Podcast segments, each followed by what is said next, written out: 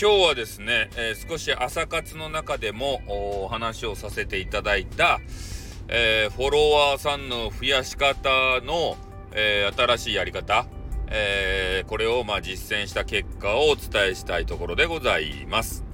まあ SPP にね、えなりたい人っていうのはやっぱフォロワーさんの数というのが、え必ず必要になるわけでありまして、まあ、1000人以上という壁がね、えあると。で、最近のあの初期ハゲ問題でね、えー、少し、初期ハゲさんたちを、まあ、取り込んでね、えー、それで少しな、なんていうか、フォロワーさんが増えたよっていう方も、えー、まあ、ちょろちょろといらっしゃるみたいなんですけど、やっぱりそれっていうのは、えー、ななんていうかな、その仕様が変わった副産物っていうか、まあ、自分の力でどうにかしたわけじゃないじゃないですか。で、まあ、俺がね、思いついたっていうのは、この前の収録で言ったんですけど、えー、初めての放送というね、カテゴリーというのが、もうちょっと下の方なんですけど、あるんですよ。ね、これもどうかなって思うんですよね。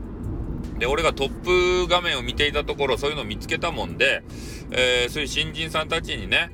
え、アプローチしたらどうかなと。で、そこを覗いてみると、やっぱりね、放送数が、え、収録数がね、1個とか2個とか、で、始めたばっか2日前始めたとか、3日に始めたとかね、そういう方が多いもんで、えー、やっぱそういう方っていうのは、聞かれたいよっていう願望はすごくね、あの、大きいと思うんですよ。で、そこにね、まあ、いいねであったりとか、えー、コメンティング、えー、そしてフォロー申請ですか？で、そういうのがあるとめちゃめちゃね、えー、嬉しいと思うんですよね。そして実際に俺が、えー、収録をね、いくつか聞かせていただいて、えー、その方たちにね、まあ、コメンティング、まあ、聞いた感想なりを、まあ、入れたわけですよ。それでフォロー申請をしていたら、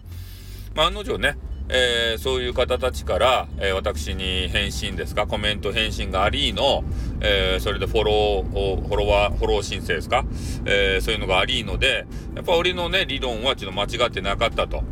いうことですね。だからこれで、え俺たちはもうアクティブにね、え攻めていけるわけですよ。フォロワーさんをの数、まあ数を稼ぐ、稼ぐというか、そんなんか嫌な言い方ですけど、ね、SPP 目指すんだったらそれはしゃあないことなんですよね。で、あの、優しい方のジェイカーさんも、まあ同じようなことを言われていて、で、えー、彼はですね、まあとにかく、えー、なりふり構わず SPP に、えー、なるんやと。で、なるためには、えー、そのフォロワー申請、こっちからね、申請しまくって、えー、な何千何千とこう申請すればその中のね、えー、何人かがフォローバックしてくれてね、えー、それでいつかは、えー、SPP になれるんじゃないのかなっていう話はされていたんですけどまあもう今既存のね、えー、人たちでやっぱフォロー申請してもなかなかフォローバックないっていうのがありますよね。でそういう人たちはもうフォロワーさん結構抱えててねあの気づかない部分とかもあると思うんですよ。でも、この新人さんに関しては、えー、そんなにフォロワーさんも多分いないでしょうから、えー、フォロー申請来たり、まあ、コメンティングがあったりしたらね、えー、もう嬉しくてすぐね、多分、え登録しちゃうと思われる節があります。ね、た多分ね。えなので、えそういう我々が目立つわけですよ。やっぱり、あの、数埋もれてしまわない。でそういう形なんで、やっぱり確実にね、えー、フォロワーさん増やしていくのであれば、え、そういう新人さんとね、え、絡んでいくっていうのは一つの手なんじゃないかなというのは今回実践して分かりましたね。